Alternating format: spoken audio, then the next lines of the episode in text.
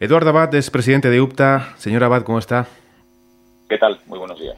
Bueno, están en pleno proceso de negociación sobre la reforma del sistema de cotizaciones. Desde UPTA han presentado una contrapropuesta a ese planteamiento inicial del Gobierno.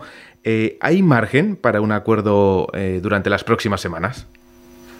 Hombre, esperemos que sí. Se trata de una negociación y como en todas las negociaciones, pues se abre un periodo de conversaciones en las que la propuesta del Gobierno inicial eh, evidentemente es una propuesta que filosóficamente encaja perfectamente con la nuestra, pero que tenemos que encajar sobre todo, eh, bueno, pues algo que es fundamental para nosotros, que es eh, eh, los tempos de cómo se debe desarrollar y los tramos de cotización que se pondrán en funcionamiento con el nuevo proceso de reconversión del régimen especial de trabajadores por cuenta propia. Han criticado eh, ustedes desde UTA la actitud de, la otra gran asociación que les acompaña a esas negociaciones, la, eh, asociación de, que está incluida en la COE, ATA. ¿No creen que pierden fuerza al presentarse divididas a una mesa con el Ejecutivo? Bueno, nosotros no hemos criticado a ATA. Lo que criticamos es que desde la patronal, eh, bueno, pues al final se lancen mensajes que no son del todo adecuados, es decir, eh, un mensaje eh, que hace cambiar eh, a la opinión pública de sobre lo que es la realidad de un procedimiento que, que duda cabe es tan necesario ¿no? para acabar con la injusticia contributiva que en estos momentos vive el, sistema del RETA, hmm. pues lógicamente necesita ser aclarado y en este sentido nosotros eh, entendemos que eh, los autónomos tienen que tener eh, muy claro que un autónomo con rendimientos de trabajo mensuales de 600 euros no puede tener la misma obligación de pago que un autónomo que tiene rendimientos de trabajo derivados de su actividad de 2.000 euros al mes. No tiene ninguna lógica. Es como decir que todos vamos a estar dentro de un mismo paraguas cuando eh, los cuerpos son distintos.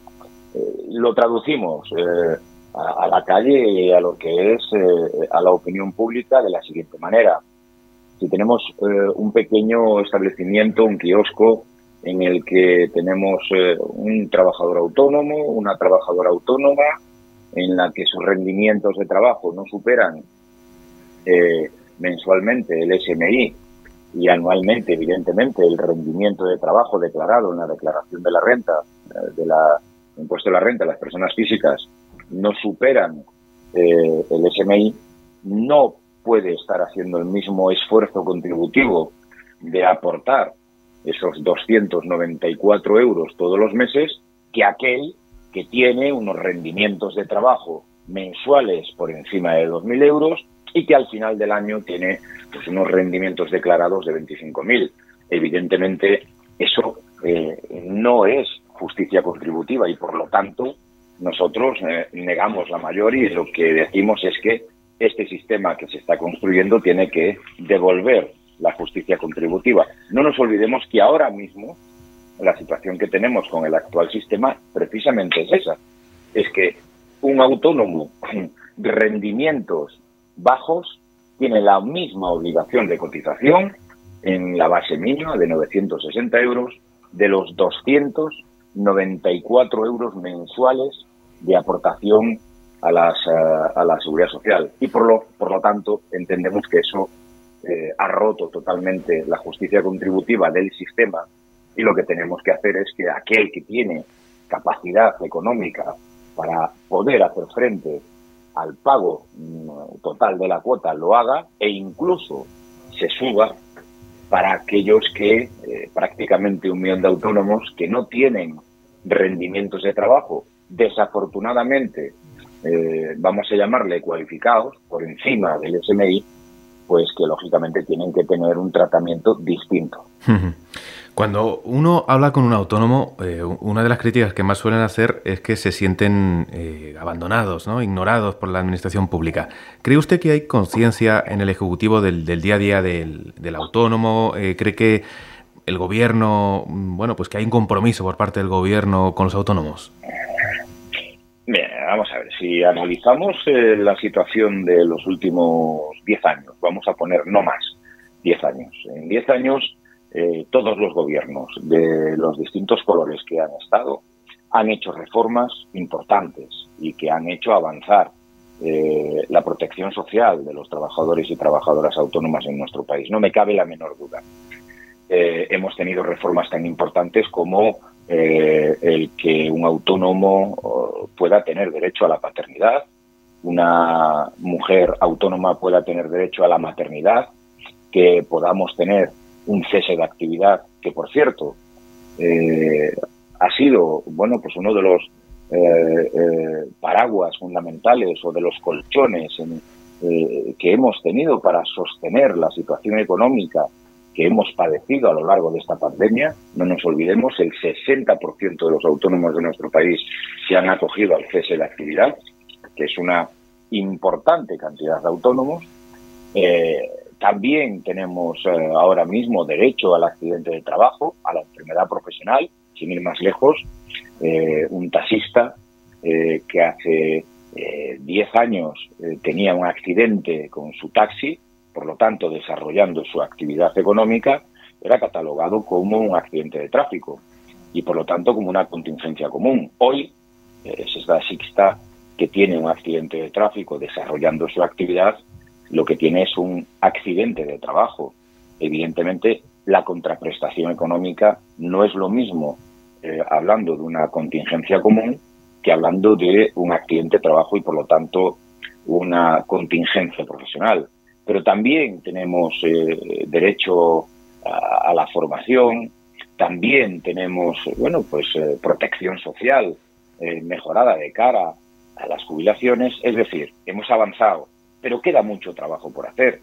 Y entre otros, el trabajo que queda es eh, mejorar eh, en este nuevo sistema de protección social, que, insisto, es fundamental para que devolvamos la justicia contributiva a un sistema que evidentemente eh, ha dejado de ser justo para ser un sistema universal en el que se trata a los autónomos de la misma manera, teniendo diferentes circunstancias. 2021 eh, ha sido un año, mm, yo creo que muy difícil, sobre todo también para los autónomos, ¿no? Tenemos la subida de, los precios de la, electricidad, tenemos pues eh, crisis de suministros, tenemos las consecuencias de, la pandemia, eh, tenemos las dificultades que han tenido muchos autónomos, lo hemos hablado en el debate con muchos de ellos, a la hora de cogerse una baja cuando han, se han contagiado por COVID o por alguna variante de la COVID. ¿Cómo han llegado los autónomos a 2022? Bueno, los autónomos, eh, la verdad es que eh, lo que nos prometíamos, sobre todo en los sectores eh, que venden bienes y servicios en las épocas más navideñas, en la época de rebajas, pues nos las prometíamos muy felices antes de que la sexta ola nos golpeara. Pues hemos llegado muy debilitados, muy debilitados porque evidentemente los costes energéticos han disparado los costes de nuestra actividad y por lo tanto han eh, mermado eh, lo que son los rendimientos de nuestras actividades. Hemos llegado eh, pues muy deteriorados también desde el punto de vista económico, puesto que hemos tenido que hacer frente mayoritariamente al rescate de nuestros propios negocios, porque bueno, pues la solución que por parte de la vicepresidenta eh, del gobierno se puso en marcha, que fueron los 7.000 millones de euros del plan de rescate, no ha sido todo eh, lo bueno que debiera de ser desde el punto de vista de eh, activar bueno pues ayudas directas al colectivo.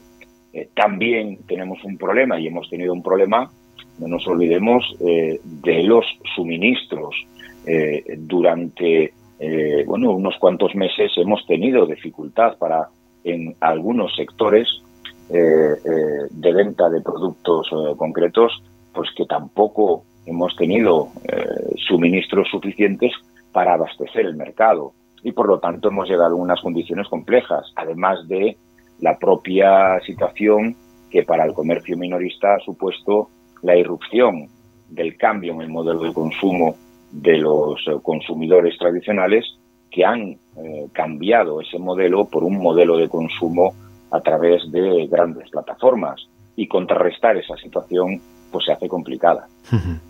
Una última cosa. El año pasado también ha dejado a más de 50.000 autónomos mayores de 52 años sin ningún tipo de subsidio. Eh, ustedes mismos lo denunciaron hace unos días. ¿Cree que hay voluntad por parte del Gobierno eh, para revertir situaciones como esta?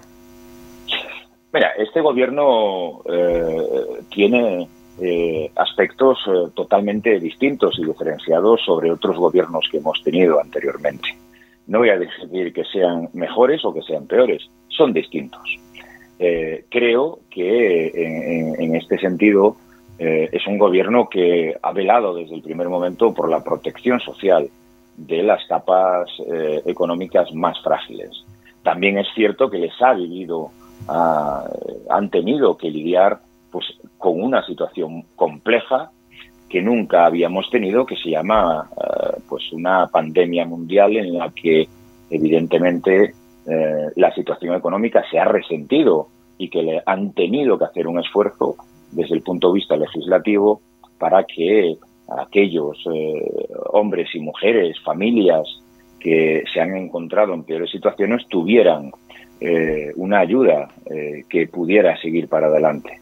Evidentemente, con el perfil que tiene este gobierno, entendemos que este es un tema que tiene que estar solucionado eh, en este año. De hecho, ya hemos empezado las conversaciones con el Ministerio y creemos que las conversaciones están bien encaminadas porque además es fácilmente comprensible. Un autónomo que ha perdido su negocio después de muchos años eh, en una situación en la que desgraciadamente el mercado de trabajo tradicional eh, también ha expulsado por la edad a, este grupo de, personas en la que muchos estamos ya, eh, bueno, pues eh, que el mercado de trabajo pues prefiere mano de obra más joven, con mejor cualificación desde el punto de vista tecnológico, con mejor cualificación desde el punto de vista académico, que hace que aquellos que han perdido su actividad eh, a lo largo de estos eh, últimos eh, meses o del último año 2021 se hayan quedado en la más absoluta de las indigencias. Por eso entendemos que esta es una situación que no nos cabe duda que ya conocen porque se la hemos hecho llegar, pero que ya están trabajando para tratar de solventarla. Eduardo Abad, presidente de UPTA. Señor Abad, un placer. Muchas gracias. Muchas gracias.